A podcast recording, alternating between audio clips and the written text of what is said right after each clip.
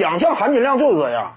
什么叫真正高级别的奖？我但凡能染指的，都不是一般人，这才叫含金量，这才叫真正的含金量基础。当年你得说真正好使，你才能拿，而不是说有极大的偶然性。因为竞技体育往往就是这样。什么叫竞技体育？你得有竞技性，而竞技性跟偶然性是相对的。为什么我之前谈综合体育的时候我就说过，你纵观整个啊所有的综合体育类目，你但凡能够归类为竞技体育的，一般来讲呢，在这个运动项目当中，你的竞技性得大于偶然性。如果说偶然性高于了竞技性，或者占比过高的话，你这个就很难讲是什么一个真正的具备竞技体育属性的这种运动，对不对？你比如说呀，之前有些呃观众，那以往那会儿也跟我谈过，什么这那扑克，对不对啊？这那扑克算不算竞技体育？偶然性太大，这当中偶然性大的话，那么这项运动呢，它的娱乐属性就要更高。如果说你对综合体育有一个了解，你就会对所有的这些类似的奖项啊，尤其像总决赛 MVP 这种，有一个更加清醒的认知。什么叫竞技体育？什么叫奖项的含金量？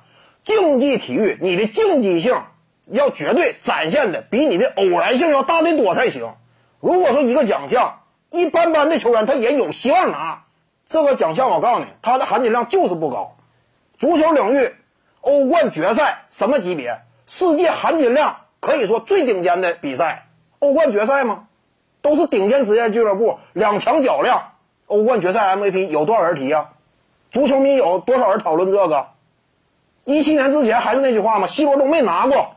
一七年之前按这个理论，这种奖项拿不着，C 罗不是历史级巨星啊？有这个道理吗？梅西他也没拿过几次啊。这就是这个道理，你要认清楚什么叫体育运动，什么叫竞技体育。以及一个真正具有含金量的奖项，它当中竞技属性和偶然性怎么个比例比例，对不对？你得认清楚这点。你总决赛 MVP 来讲，如果说经常出现伊戈达拉这种球员，或者说一四年的莱昂纳德，包括之前马克斯维尔等等，再包括呢活塞队时期并非大当家的乔杜马斯，对不对？再包括你像这个魔术约翰逊身边呢，天狗贾巴尔身边詹姆斯沃西，如果说啊，他存在很大的偶然性，甚至有一些角色球员都有希望染指的话，这个奖项含金量它就是低，对不对？含金量，你得看它的竞技性和偶然性这种占比，最具含金量的奖项往往偶然性占比极低，最具含金量的奖项，就是你首先你这个身份必须得够。这样呢，就淘汰了一大批球员。你比如说常规赛 MVP，比如说得分王，你能力不过硬，你根本没资格。你角色球员你想拿呀？你开国际玩笑呢吗？哪个角色球员拿过啊？常规赛 MVP，拿过得分王？哪个角色球员能入选第一阵容？谁能入选呢？伊戈达拉这个水平能入选第一阵容吗？这不开玩笑呢吗？什么叫奖项的含金量？稳稳当当能够。迈入其中的一等一的高手，这叫含金量。这有什么必要老总得解释呢？那什么前十五都有，那历史前三还都有最佳新秀呢。那最佳新秀也也也这个优秀啊。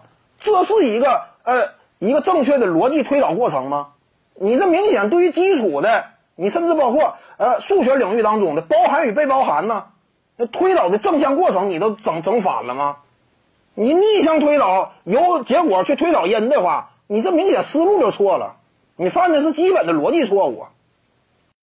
各位观众要是有兴趣呢，可以搜索徐静宇微信公众号，咱们一块儿聊体育，中南体育独到见解就是语说体育，欢迎各位光临指导。